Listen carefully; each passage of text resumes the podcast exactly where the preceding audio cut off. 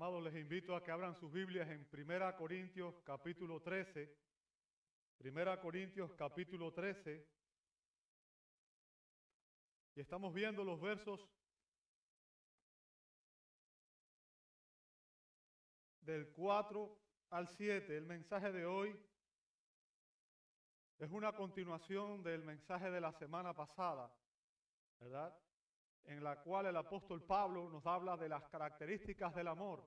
Recuerde, la iglesia de Corinto tenía muchos problemas. En aquella iglesia había divisiones, disensiones, había inmoralidad, había abuso de la libertad cristiana, se estaba abusando de la cena del Señor.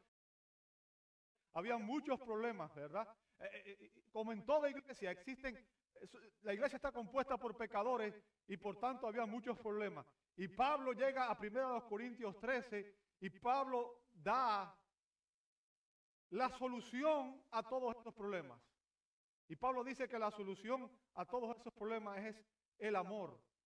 El amor es la manera en que se pueden solucionar todas esas divisiones. Pero el amor muchas veces es mal comprendido por muchos de nosotros. Muchas personas piensan que aman cuando en realidad no están amando. Y Pablo aquí en, este, en estos versos nos explica las características del amor, las características del amor. Dice así la palabra de Dios. El amor es paciente, es bondadoso. El amor no tiene envidia. El amor no es jactancioso, no es arrogante, no se porta indecorosamente, no busca lo suyo, no se irrita, no toma en cuenta el mal recibido. El amor no se regocija de la injusticia, sino que se alegra con la verdad. Todo lo sufre, todo lo cree, todo lo espera, todo lo soporta. Padre, gracias. Gracias por enseñarnos el verdadero amor. Señor, venimos ante ti en esta mañana rogando que tú ilumines nuestras mentes, nuestros corazones, para que podamos entender el mensaje de tu palabra.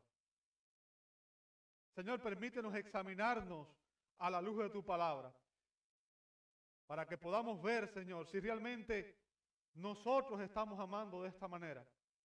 Y si no lo estamos haciendo, Señor, permite que tu palabra traiga convicción a nuestros corazones, nos transforme y realmente, Señor, tú apliques esta palabra para que podamos amar como tú quieres que nosotros amemos. Ayúdanos como iglesia, Señor, que esta enseñanza nos transforme a todos nosotros y nos permita amar como Cristo ama. Lo pedimos en el nombre del Padre, del Hijo y del Espíritu Santo y te damos gloria. Amén, amén y amén. Pueden tomar sus asientos, hermanos. Muchas gracias. ¿Qué es el amor? ¿Qué es el amor? Esa es una excelente pregunta, eh, porque existe mucha confusión en relación al amor. Y muchas personas creen que el amor es simplemente una emoción. Bien. Pero en este pasaje que estamos analizando, o que vamos a analizar, vamos a continuar analizando, el apóstol Pablo, inspirado por el Espíritu Santo, precisamente nos explica qué es el amor. Pablo nos explica exactamente para que nosotros podamos conocer qué es el amor genuino. Y la semana pasada les dije que el apóstol Pablo al describir el amor no usa adjetivos, que es lo que usualmente utilizamos cuando vamos a describir algo, sino que él usa verbos. ¿Por qué? Porque Pablo está diciendo que el amor se reconoce por sus acciones, se reconoce por la manera en que actuamos. ¿Cómo sabemos nosotros que Dios nos ama? Si alguien me pregunta, ¿cómo yo sé que Dios nos ama? Muy fácil. Juan 3:16 dice que de tal manera amó Dios al mundo que envió a su Hijo a morir por mis pecados, cuando yo no lo merecía. O sea, Dios no solamente dice yo los amo, sino que Dios dio muestras de su amor al enviar a su Hijo a morir por nuestros pecados. Por tanto, no basta decir yo te amo. Si realmente amamos, ni siquiera va a hacer falta que lo digamos, porque se va a demostrar en las acciones que nosotros hacemos. Pablo nos enseña que el amor es fácil de reconocer por la forma en que actúa. El amor es fácil de reconocer por la forma en que actúa. Y Él nos da tres grupos de acciones que caracterizan el amor. Tres grupos de acciones que caracterizan el amor. Y, como dije, este mensaje es una continuación del de la semana pasada, ¿verdad? Eh, eh, en la primera, la semana pasada vimos que el primer grupo de, acciones que describen el amor es lo que el amor es. Y está en el verso 4, la primera parte, ¿cierto? Cuando Pablo dice, el amor es paciente, es bondadoso. ¿Lo ve ahí? Eso lo vimos la semana pasada. Bien. Y también empezamos a ver la segunda parte donde Pablo describe lo que el amor no es. Y va de los versos 4, la segunda parte, al verso 6. Pablo dice que el amor no tiene envidia o no es celoso. El amor no es jactancioso. No es arrogante. No se porta indecorosamente. Y ahí nos quedamos la semana pasada. Y el día de hoy vamos a empezar en el próximo. Y es que el amor, dice, no busca lo suyo. No busca lo suyo. Ahora, quiero aclarar para que no exista confusión. Significa que como cristiano no debo, no preocuparme por, por mi, mi, propio bienestar, que no debo preocuparme por, por, por, por mí, por mi salud, por mi bienestar. ¿Es eso lo que está diciendo el apóstol? Obviamente la respuesta es no. ¿Ok? E, eso no es lo que Pablo está diciendo. O sea, es, lógico, es natural que todos nosotros nos cuidemos y cuidemos nuestra salud y, y hagamos todo lo posible por estar bien. Bien. Pero el punto de Pablo aquí es que el verdadero amor es desinteresado y no es egoísta. En otras palabras, el verdadero amor no maltrata a otro, no utiliza a otro, no hace nada contra otro en beneficio propio. Recordemos la exhortación que ya el apóstol le había hecho anteriormente a los corintios en 1 Corintios 10, 24. Pablo les había dicho, nadie busque su propio bien, sino el de su prójimo o el del otro. Bien. O sea, es evidente a lo largo de la carta y por, ese, y, por esa exhortación que Pablo le hace en ese versículo, que el egoísmo era otro de los problemas graves que había en aquella iglesia de Corinto. El egoísmo era evidente entre los corintios. Eh, los corintios defendían sus derechos a toda costa. A toda costa. Defendían sus derechos por encima de cualquier cosa. Hasta el punto en que ellos llegaron a demandar a sus hermanos ante las cortes civiles por cualquier cosa. Demandar a sus hermanos en los tribunales paganos. Recuerden que vimos eso en el capítulo 6, ¿verdad? O sea, si alguien les hacía algo que no les gustaba, ah, pues yo te llevo a los tribunales y te acuso. Y no solamente hacían eso, que ya era un pecado, porque la Biblia nos manda a, amar a nuestros hermanos, como vimos en la lectura bíblica, ¿bien? y no a nuestros hermanos, incluso a nuestros enemigos. No solamente ellos estaban demandándose en las cortes civiles, sino que cuando celebraban la fiesta del amor, era una celebración en la cual tenían comunión. Había algunos que se comían toda la comida y dejaban a sus hermanos con hambre. O sea, ni siquiera eran capaces de compartir sus alimentos. Y les importaba muy poco si otros, si los pobres habían comido. Y lo dejaban con hambre. Y esto demuestra obviamente egoísmo, dureza de corazón. Pero yo quiero que usted entienda, el, el egoísmo no es un problema exclusivo de la iglesia de Corinto. O sea, no podemos pensar, Qué egoístas eran aquellos hermanos. El egoísmo es algo intrínseco a la naturaleza humana caída. desde que la raza humana cayó, desde que Adán y Eva decidieron desobedecer a Dios, el egoísmo es parte de lo que cada ser humano trae como consecuencia de esa caída. Todos, fíjense, estoy diciendo todos, eso me incluye a mí, obviamente. Todos somos propensos por naturaleza a ser egoístas, a buscar nuestro interés personal y nuestro propio bienestar, aún a costa del bienestar de los demás. ¿Sí o no? ¿Recuerdan cuando Jesús dio la enseñanza del buen samaritano? El hombre estaba golpeado en el camino y pasó un sacerdote y ¿qué hizo? Lo vio y siguió de largo. Pasó un levita y ¿qué hizo? Lo vio y siguió de largo. Y después vino el samaritano, que fue el que lo recogió y lo llevó y pagó todo. ¿Recuerdan esa enseñanza? Ahora, el punto de Jesús en esa enseñanza es que lo que hizo el samaritano no es algo que nosotros hacemos. Deberíamos amar a nuestro prójimo como a nosotros mismos, pero realmente no lo hacemos de esa manera. Bien.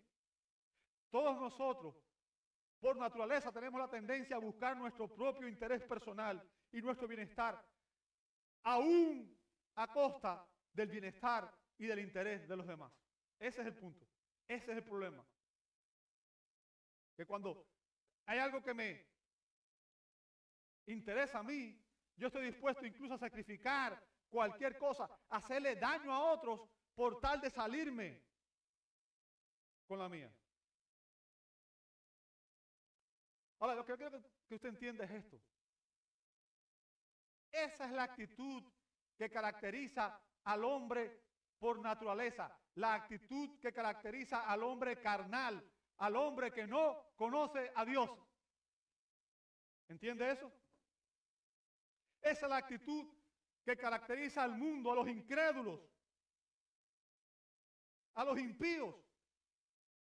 Pero las personas piadosas y los redimidos no debíamos actuar de esa manera.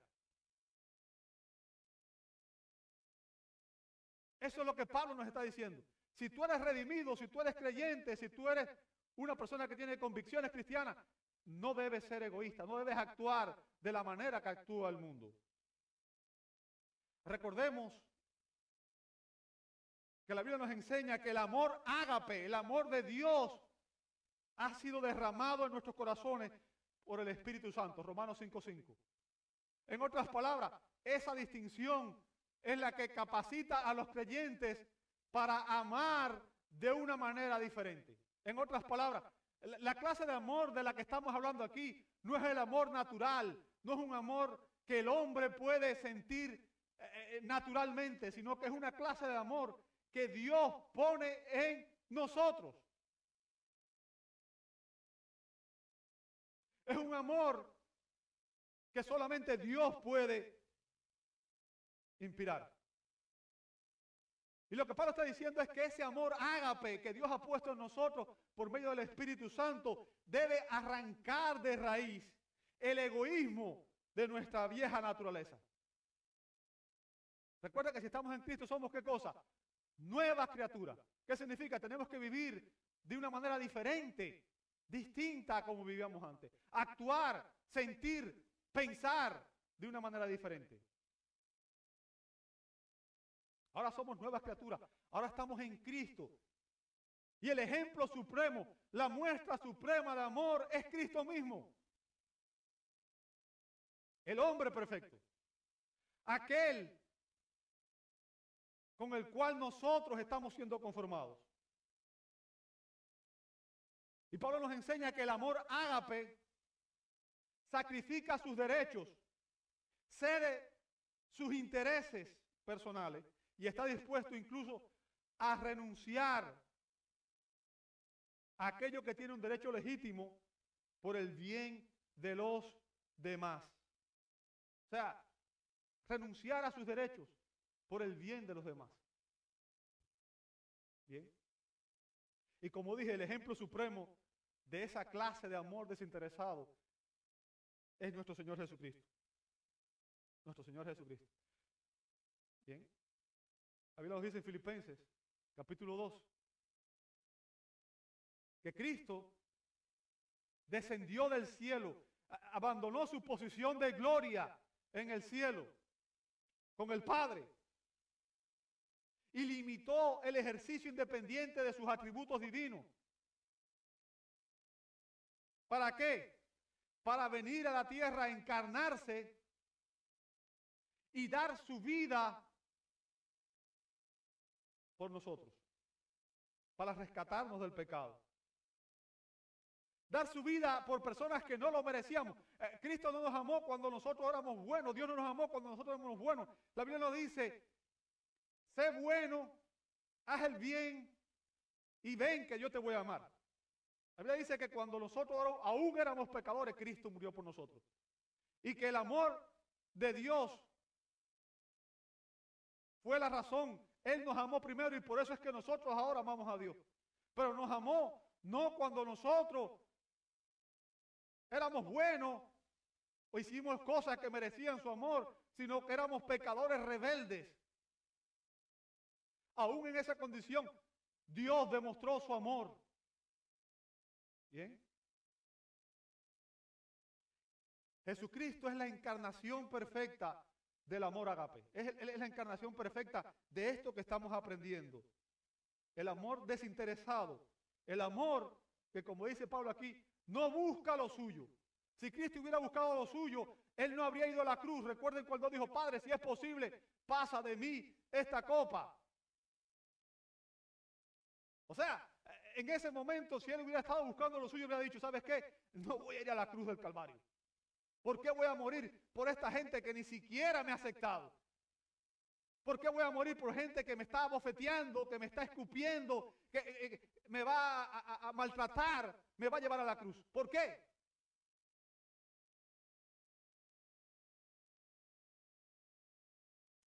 Jesús no buscó su propio interés, su propio bienestar, sino que renunció por amor al Padre y por amor a nosotros. Aún, como dije, cuando no lo merecíamos cuando no lo merecíamos. La mayoría de nosotros, o todos nosotros, condicionamos el amor. ¿Te amo? Sí, cumples estos requisitos. Si me, eres agradable, si estás dentro de los estándares que yo tengo. Pero yo quiero que usted piense como cristiano. Si Dios pensara igual que nosotros, ninguno de nosotros estaría en el reino de Dios. ¿Sabe por qué? Porque la Biblia dice que Dios es perfecto. Y Él dice, para venir a mi presencia tendríamos que ser perfectos. ¿Y quién de nosotros es perfecto? Yo no lo soy. Y nunca lo seré. Hasta que esté en Cristo. Y esté glorificado. El único perfecto es Cristo. Y Cristo murió precisamente por eso, porque él sabía que el único medio para que un hombre pudiera ser reconciliado con Dios era que Él, el justo, el perfecto, el santo, el puro, muriera y pagara nuestro lugar y se convirtiera en el mediador entre Dios y los hombres y a través de la fe en Él nosotros pudiéramos ser perdonados y pudiéramos ser reconciliados con Dios. Pero Cristo tuvo que renunciar a su posición de gloria, tuvo que renunciar al ejercicio independiente de sus atributos divinos y tuvo que padecer sin ser culpable todo eso por nosotros.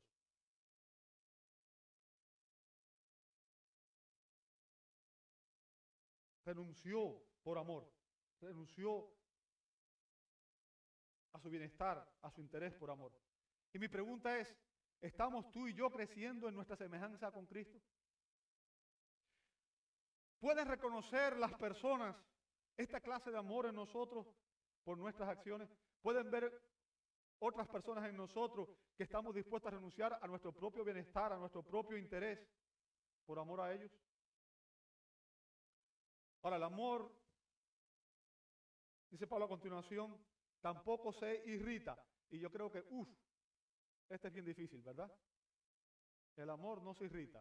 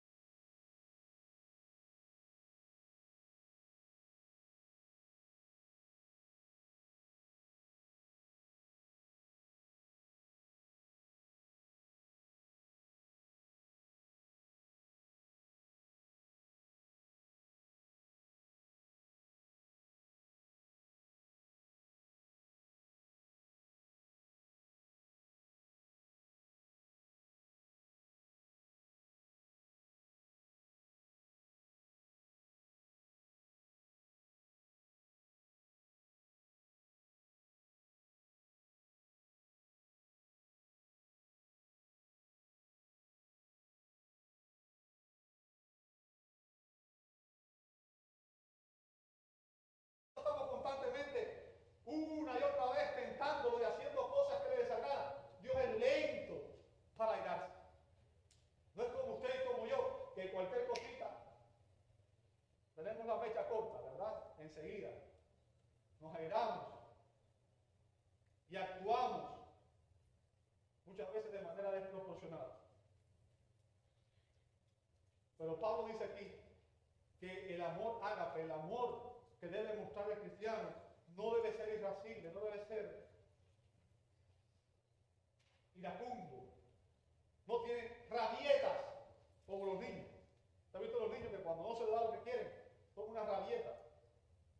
Y muchas veces nosotros como adultos seguimos actuando como niños. Sea, la persona pierde el la persona pierde el control. El amor, el amor no es irascible, no tiene rabieta, no pierde el control. En otras palabras, no se deja provocar. Aún, escuche bien, es lo que Pablo está diciéndonos aquí a nosotros. No se deja provocar aún cuando nos digan o nos hagan algo en nuestra contra. Algo que resulte personalmente ofensivo. Bien, personalmente ofensivo. Aún cuando hagan eso, dice Pablo que el amor no se debe dejar provocar, no debe reaccionar con ira.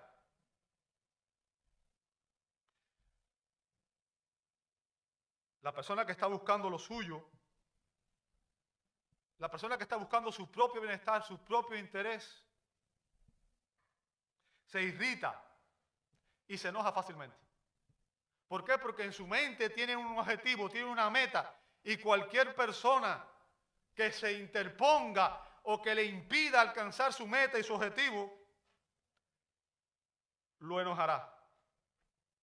Cuando no logra su propósito, la persona carnal, la persona que tiene su interés, su propio interés por encima de los demás, se va a enojar.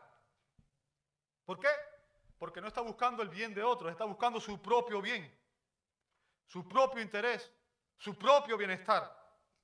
Y cuando no lo consigue, se irrita, se enoja. Y va a atacar a todos aquellos, va a atacar a todos aquellos que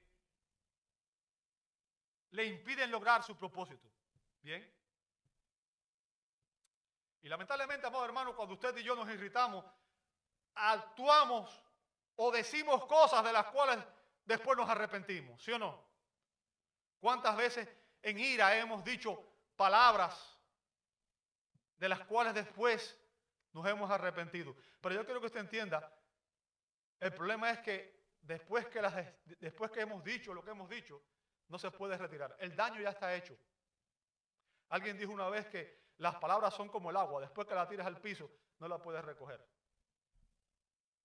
Por eso lo que Pablo está diciendo es que no, el amor verdadero no se irrita, tiene autocontrol, tiene dominio propio y no permite, aun cuando le digan o le hagan algo que no le guste, no reacciona iracundamente.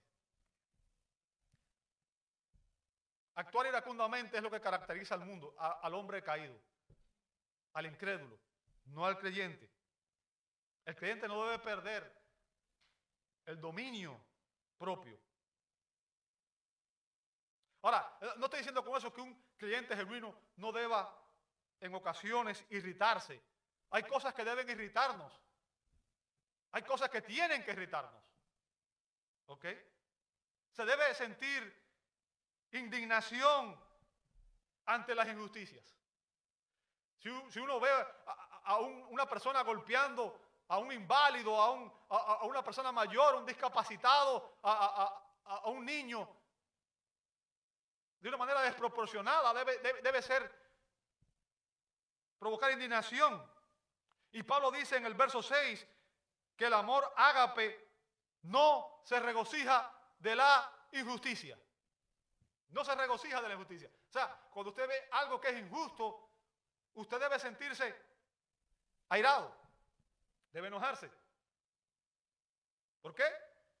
Porque no es justo. ¿Bien? Ahora, recuerden cuando Jesús llegó al templo y vio que estaban haciendo negocio con la fe y que estaban vendiendo y, que eh, eh, estaban abusando de las personas. ¿Qué fue lo que él hizo? Él tomó y ah, hizo un látigo y fue y sacó a esa gente ahí a puro latigazo. Jesús se airó. Él dijo, están haciendo de mi casa, la casa de mi padre, están haciendo una cueva de ladrones. Y estaba airado, estaba enojado. Ahora, era una ira santa, una ira justificada, una ira proporcionada. Y ese es el punto donde tenemos que tener cuidado, porque muchas veces nuestra ira es pecaminosa.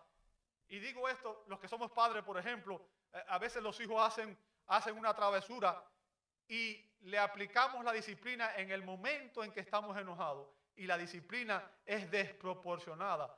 Le aplicamos una disciplina que excede realmente la falta que tuvieron. Y eso está mal. ¿Ok? La ira debe ser contenida y debe ser justa, debe ser santa y debemos tener cuidado. Ahora, algo que quiero que entienda, Jesús airó por algo que estaba mal, era una injusticia, pero no era contra su persona.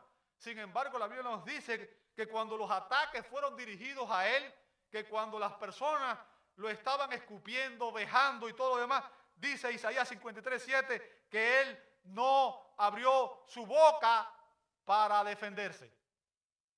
¿Ve la diferencia? Se airó, se enojó con la injusticia, lo que estaba mal, pero no, aun cuando lo estaban atacando a él, dice la Biblia que él no abrió su boca y que aun cuando lo pusieron en la cruz del Calvario, él no dijo, Señor, que defienda fuego del, del cielo, sino que dijo, Padre, perdónalos porque no saben lo que hacen. Cuando el ataque era contra él, Jesús no buscaba venganza, no se airaba y no tomaba represalias. ¿Entiende el punto que estoy haciendo? Cuando los ataques sean contra nosotros, debemos aprender de nuestro Señor. Y no debemos responder en ira, en enojo. Debemos aprender y pedir al Señor que nos ayude a no abrir la boca para no pecar y no hacer algo de lo cual después tengamos que arrepentirnos. Después dice Pablo que el amor no toma en cuenta el mal recibido. Ahí en el verso 5, no toma en cuenta el mal recibido. ¿Ok? El verbo griego ahí, logisomai, significa mantener un registro mental, tener en mente. Mantener un registro mental, tener en mente. Ahora, ¿a qué se refiere? Bueno, e, e, en el griego singular este término se usaba para la contabilidad. ¿Sabe? Cuando una persona tiene una empresa, una compañía o lo que usted quiera, ¿qué es lo que hace? Lleva un registro contable. ¿Para qué? Para saber lo que entra y lo que sale. Y de esa manera tener un registro de todas las operaciones que hace la compañía. Se puede revisar y se puede saber todo lo que entró, todo lo que salió. O sea, se mantiene un récord de todo lo que se hace para poder conocer el estado financiero de ese negocio. ¿Cierto? Es imprescindible porque eh, si usted no sabe lo que entró y lo que salió, ¿cómo sabe si el negocio está funcionando? Para, los negocios, mantener un registro de todo lo que se hace es imprescindible. ¿Bien? Pero lo que Pablo está diciendo aquí es que para el cristiano llevar un registro de todas las ofensas, los daños, los males que otros nos han infligido no es saludable. ¿Entiende eso? Pablo está diciendo, ¿sabes qué? Como cristiano, no debes, llevar un, no debes llevar un registro de todas las ofensas, de todos los males que te hayan infligido.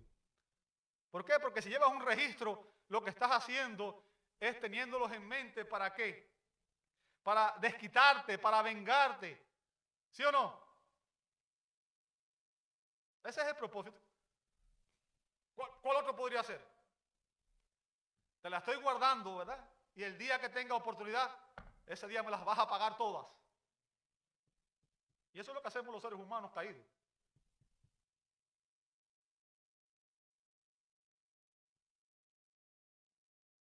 Por naturaleza, amado hermano, nosotros somos rencorosos, somos desconfiados y tomamos casi todo a mal.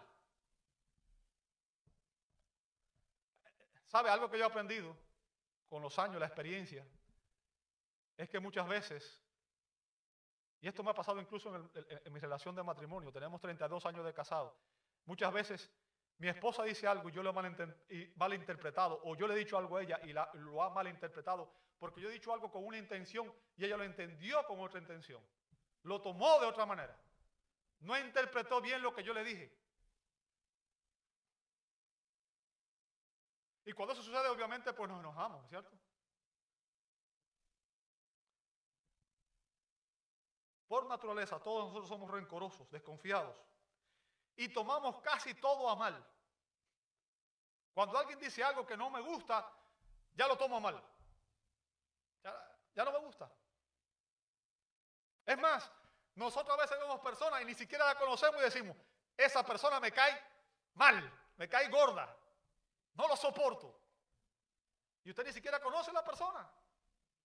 Y lo lindo es que después que lo conoce dice, wow, yo tenía un concepto equivocado de esta persona. Pero eso demuestra la naturaleza caída. Juzgamos a la persona sin conocerla, porque somos propensos al pecado.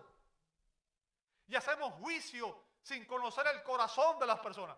Juzgamos a la persona por la apariencia, no por lo que hay en el corazón. Y es por eso que David nos dice que no debemos juzgar a nadie, que el único que es juez es Dios, porque Dios es el único que conoce las intenciones de tu corazón y del mío.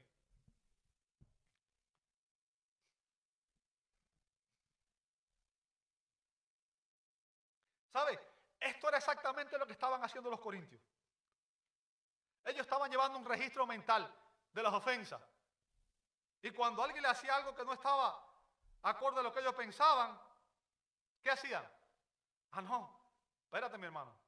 A los tribunales, vamos. Te voy a acusar para que aprendas a respetarme. Imagínense qué, qué testimonio al mundo, qué iglesia. ¿Dónde está el amor de Cristo? ¿Recuerda la semana pasada donde eh, eh, eh, hablamos de la parábola de los dos deudores? Cristo nos enseñó que debemos perdonar a otro. Recuerde que la deuda que tenía el primero era impagable. La deuda que tenía con el Señor, con Dios, era impagable. Y después ese no quería perdonarle una deuda pequeña al otro siervo. Y Dios dice, ¿sabes qué? Si tú actúas como este hombre, mientras estés actuando de esa manera, tu comunión con Dios está interrumpida. Cuando nosotros decidimos no perdonar a una persona, desde el momento que decidimos no perdonar a alguien, amado hermano, y guardar rencor, la comunión con Dios se interrumpe. No que Dios nos abandona, porque Dios nunca abandona a un hijo suyo. Eh, eh, aquellos que están en Cristo van a ser salvos. Pero Dios no puede bendecir a una persona que está en rebeldía, que está en desobediencia a su palabra. ¿Entiende eso? Y desde ese momento Dios va a aplicar disciplina a nuestra vida. Disciplina. Dios va a estar disciplinándote hasta que nosotros entendamos, como dice esa parábola, hasta que no pagues lo último. O sea, hasta que no te arrepientas y seas capaz de perdonar al otro. Bien. Déjeme decirle algo una de las cosas más destructivas, una de las cosas más destructivas que usted y yo podemos hacer es llevar un registro de las ofensas que las personas nos hacen. Nunca haga eso, hermano. Porque eso le hace daño, en primer lugar, a usted. Y muchas veces la persona ni sabe lo que hizo. Y usted se está carcomiendo por dentro. La Biblia dice que eso crea una raíz de amargura que hace daño emocional, físico, muchas enfermedades que hay hoy la llaman psicosomática, o sea, el origen es psíquico, es mental. Y no soy psicólogo, pero sé que es cierto. La Biblia lo enseña. Y es esa clase de actitud cuando usted guarda un registro mental de las ofensas, de las cosas malas, esa clase de actitud es la que destruye las relaciones los matrimonios, las familias, las iglesias. Personas que vienen un año después eh, son no histéricas, son históricas. ¿Se acuerda de todo lo que le hicieron? ¿Te acuerdas en el año 59 cuando tú me hiciste tal cosa? Yo no me acuerdo de lo que pasó ayer, mucho menos de lo que pasó hace 20 años.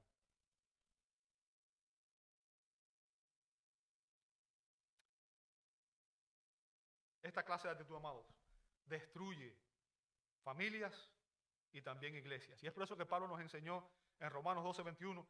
Pablo dice, no seas vencido por el mal, sino, ¿qué cosa? Vence con el bien el mal. En otras palabras, si alguien te hace mal, en vez de guardar un registro, ¿sabes qué? Responde con un bien. Actúa de una manera amable. Bien. El amor el amor ágape no es ni impaciente, ni impaciente, ni rencoroso. Dice Pablo a continuación en el verso 6 que el amor no se regocija de la injusticia. No se regocija de la injusticia. Fíjense. Bien. O sea, el amor no se regocija de ninguna injusticia. De ninguna injusticia. ¿Sabe? El amor no puede regocijarse en hacerle daño a alguien, en herir a alguien. No puede sentir gozo, deleite en el dolor, en el sufrimiento, en lo mal hecho, en la maldad. ¿Sabe que regocijarse en el triunfo de la maldad, del rencor, del odio y de la injusticia es evidencia de cuán profunda es la degradación de los pecadores rebeldes?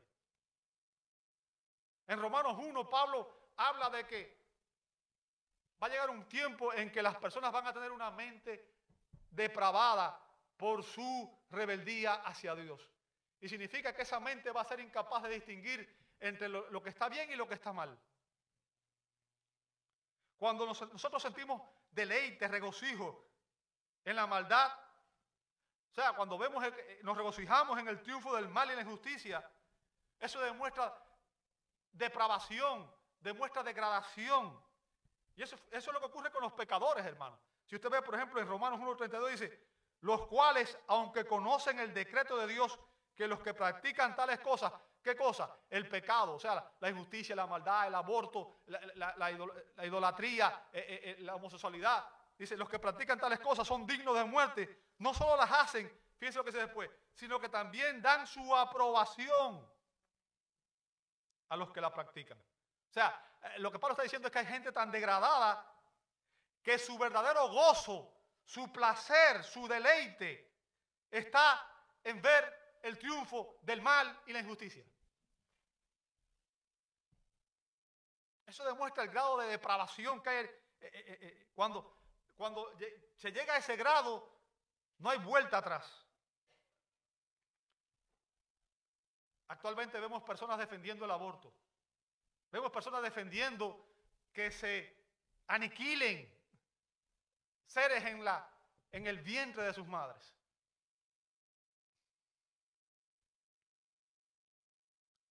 ¿Qué mayor atrocidad que esa? Que una criatura sea destruida por aquella persona que le va a dar el ser.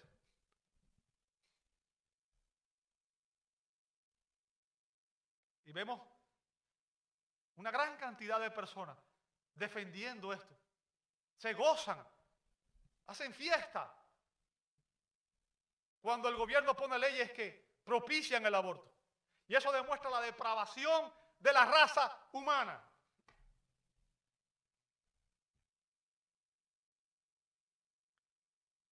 Para el cristiano los pecados de los demás causan un profundo dolor. Aquellos que aman con un amor ágape se duelen por el pecado de los demás. Y en lugar de regocijarse con la injusticia, el cristiano sentirá compasión. Porque usted y yo sabemos las consecuencias que tendrá para todos aquellos que promueven el mal, la injusticia. ¿Sabe? La gente vive hoy como si no existiera Dios. Pero la Biblia dice, está establecido que todos los hombres mueran una sola vez y después de esto el juicio. Algún día todo ser humano tendrá que comparecer ante Dios y dar cuenta de todas sus acciones. Y esos que hoy se regocijan con el mal, ese día van a recibir el justo castigo, la justa condena por su pecado y su rebelión contra Dios. Note lo que dice el profeta Isaías en Isaías 5:20. ¡Ay! De los que llaman el mal bien y al bien mal. Que tienen las tinieblas por luz y la luz por tinieblas.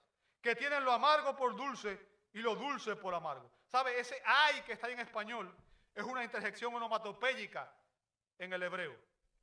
Y, es, una, es una expresión de dolor profundo de desesperación.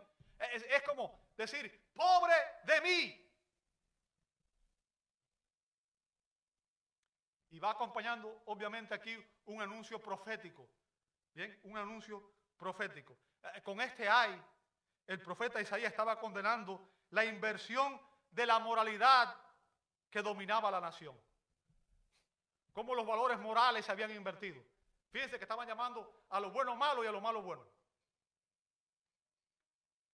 O sea, eh, aquel pueblo había confundido por completo las distinciones morales. Pero yo creo que usted entienda, eso es precisamente lo que está sucediendo en nuestra sociedad. Hoy a lo malo se le llama bueno y a lo bueno malo. Hay de aquellos que están promoviendo el pecado, la injusticia, la maldad, porque la ira de Dios vendrá sobre ellos. El castigo de Dios vendrá sobre ellos.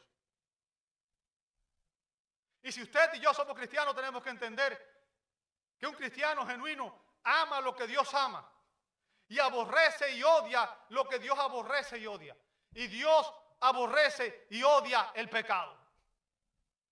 Por tanto, un cristiano genuino nunca debe regocijarse en el pecado, ni de él ni de otros.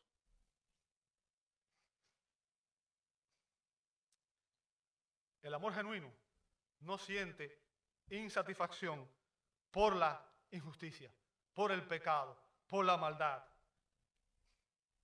Dice el verso 6 en la segunda parte, sino que se alegra con la verdad. Y sabe, ahí Pablo personifica la verdad.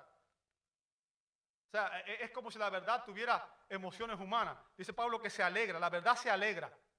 Fíjense, Pablo personifica la verdad. Y también recuerda que Pablo está personificando el amor aquí. Así que el amor y la verdad, dice Pablo, se regocijan juntos.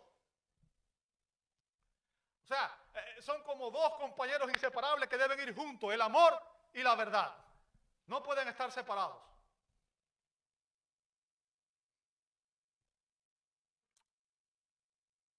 Y cuando Pablo habla aquí de la verdad, no se refiere solamente a la verdad del Evangelio, sino que se refiere a la verdad revelada en la palabra de Dios. Toda la verdad de la palabra de Dios. El punto de Pablo es que el amor verdadero, el amor ágape, el amor genuino, no suprime la verdad. No suprime, ¿qué significa? No restringe, no oculta. ¿Sabe? Hay personas hoy que quieren, eh, no quieren ofender a los demás y tratan de restringir la verdad. Porque usted piensa que han eliminado eh, las Biblias en muchos lugares no permiten orar y no permiten la Biblia, por ejemplo, en las escuelas. Están suprimiendo la verdad. Pero Pablo dice en Romanos 1.18, porque la ira de Dios, escuche bien lo que está diciendo, porque la ira de Dios. Y Pablo está hablando aquí a los creyentes del Nuevo Testamento, no está hablando del Antiguo Testamento. Estamos en el libro de Romanos, en ese, texto está en el libro de Romanos. Y Pablo dice, la ira de Dios se revela desde dónde? Desde el cielo. ¿Contra qué? Contra toda impiedad e injusticia de los hombres que con injusticia, ¿qué están haciendo? Restringir la verdad. ¿Sabe? Eso es lo que está haciendo el gobierno muchas veces. Restringe la verdad. Atacan los valores cristianos. Imponen leyes contra los principios morales, éticos que la Biblia enseña.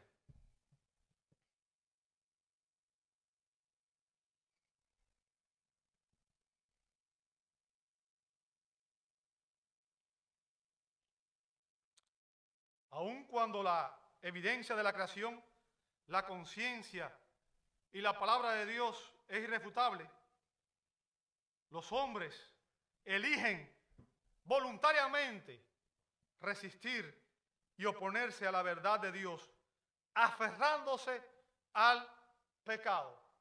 ¿Por qué razón? Dice el apóstol Juan, porque ellos aman más las tinieblas que la luz. Aman más el pecado que la justicia. El amor ágape, amado hermano, no cambia la verdad de Dios por la mentira. Y eso es lo que hace el mundo. Si usted ve en Romanos 1.25 dice, porque dice que los pecadores rebeldes que hicieron, cambiaron la verdad de Dios. ¿Lo ve ahí? Cambiaron la verdad de Dios por la mentira y, y adoraron y sirvieron a la criatura en lugar del Creador, que es bendito por los siglos. Amén. Eso es lo que hacen los incrédulos. Restringen y cambian la verdad. Eso es lo que ha hecho el gobierno. ¿Sabe? El gobierno está tomando una serie de medidas. Eh, eh, están haciendo un culto a, proteger la tierra, lo verde. Y están tomando medidas que están haciendo daño a las economías. Y lamentablemente quienes más van a sufrir son la gente más pobres. ¿Por qué? Porque hay un culto Y todo eso es satánico, yo creo que usted entienda. La Biblia es clara cuando dice que este mundo va a desaparecer, no por la mano del hombre, sino porque Dios va a traer juicio y que los elementos, dice el apóstol Pedro, van a desaparecer porque Dios va a destruir este mundo con su pecado el día del juicio. Dios no hizo este, este mundo para que fuera eterno. Este mundo es desechable. La tierra es desechable. Dios dio la tierra con todo lo que hay en ella para que nosotros lo usáramos en nuestro beneficio. Para que la explotáramos. ¿Bien?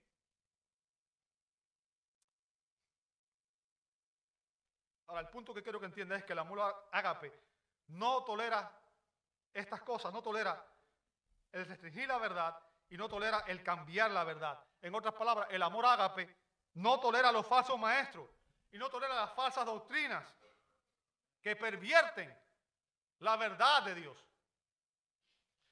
Hermano, entienda esto. Si realmente usted ama a alguien, lo que esa persona cree es importante. Porque si esa persona no cree el verdadero evangelio y su fe no está puesta en Cristo, su destino eterno está en peligro. ¿Entiende eso? Si usted ama a alguien, si usted ama a alguien, lo primero que usted va a hacer con esa persona es predicarle el Evangelio. Para que entienda cuál es su condición delante de Dios. Si usted no ha predicado el Evangelio a sus familiares, usted no los ama. Si usted no le ha predicado el Evangelio a sus compañeros de trabajo, usted no los ama. Porque usted quiere lo mejor para aquellos que usted ama.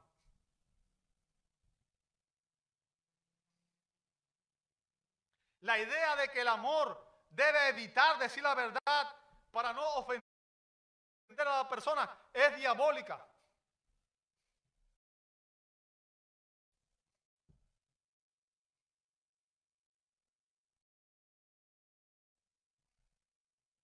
Pablo nos dice en Efesios 4:15 que los creyentes debemos hablar la verdad en amor y por amor. ¿Ok? Y el apóstol Juan nos dice lo que debemos hacer con las personas que enseñan falsa doctrina. Dice en 2 de Juan 10, si alguno viene a vosotros y no trae esta enseñanza o no trae esta doctrina, ¿qué dice el apóstol ahí? O sea, si viene un testigo de Jehová a mi puerta, debo decirle, ven, enséñame lo que tú traes.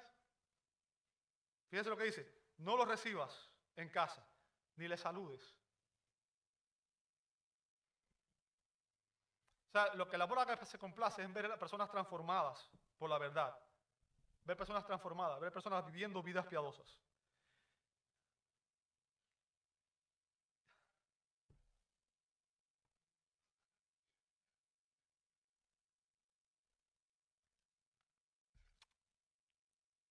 Denme cinco minutos más y en cinco minutos termino. Hemos analizado el segundo grupo de acciones y ahora vamos a ver el tercero y último, ¿verdad? El amor todo. El amor, dice Pablo en el verso 7, todo lo sufre, todo lo cree, todo lo espera, todo lo soporta. Ahora, Pablo utiliza aquí otra, otra hipérbole. Bien, y recuerda, una hipérbole, es una exageración, una exageración, ¿verdad? Ahora, en el verso, en estos versos, el término todo no tiene una implicación absoluta, como lo tuvo en los versos 1 al 3. ¿Por qué? Porque ya Pablo ha explicado aquí que el amor no debe soportar el pecado, la injusticia, el egoísmo y la mentira. ¿Bien? Así que ese todo que usa Pablo aquí se refiere solamente a aquello que está dentro del estándar divino, aquello que agrada a Dios. Y Pablo dice que el amor todo lo sufre. ¿Okay? Significa que el amor soporta todo, sobrelleva toda molestia o dificultad. ¿Sabe? El verbo que usa Pablo ahí viene de una raíz que significa cubrir o ocultar. E-, es un término raro, de poco uso. Y su significado básico es este, es que el amor cubre, protege, perdona, en vez de exponer. ¿Bien? Como dice el doctor MacArthur, el amor soporta todas las cosas, protegiendo a los demás de la exposición el ridículo o el daño. El amor genuino no chismea ni escucha chismes.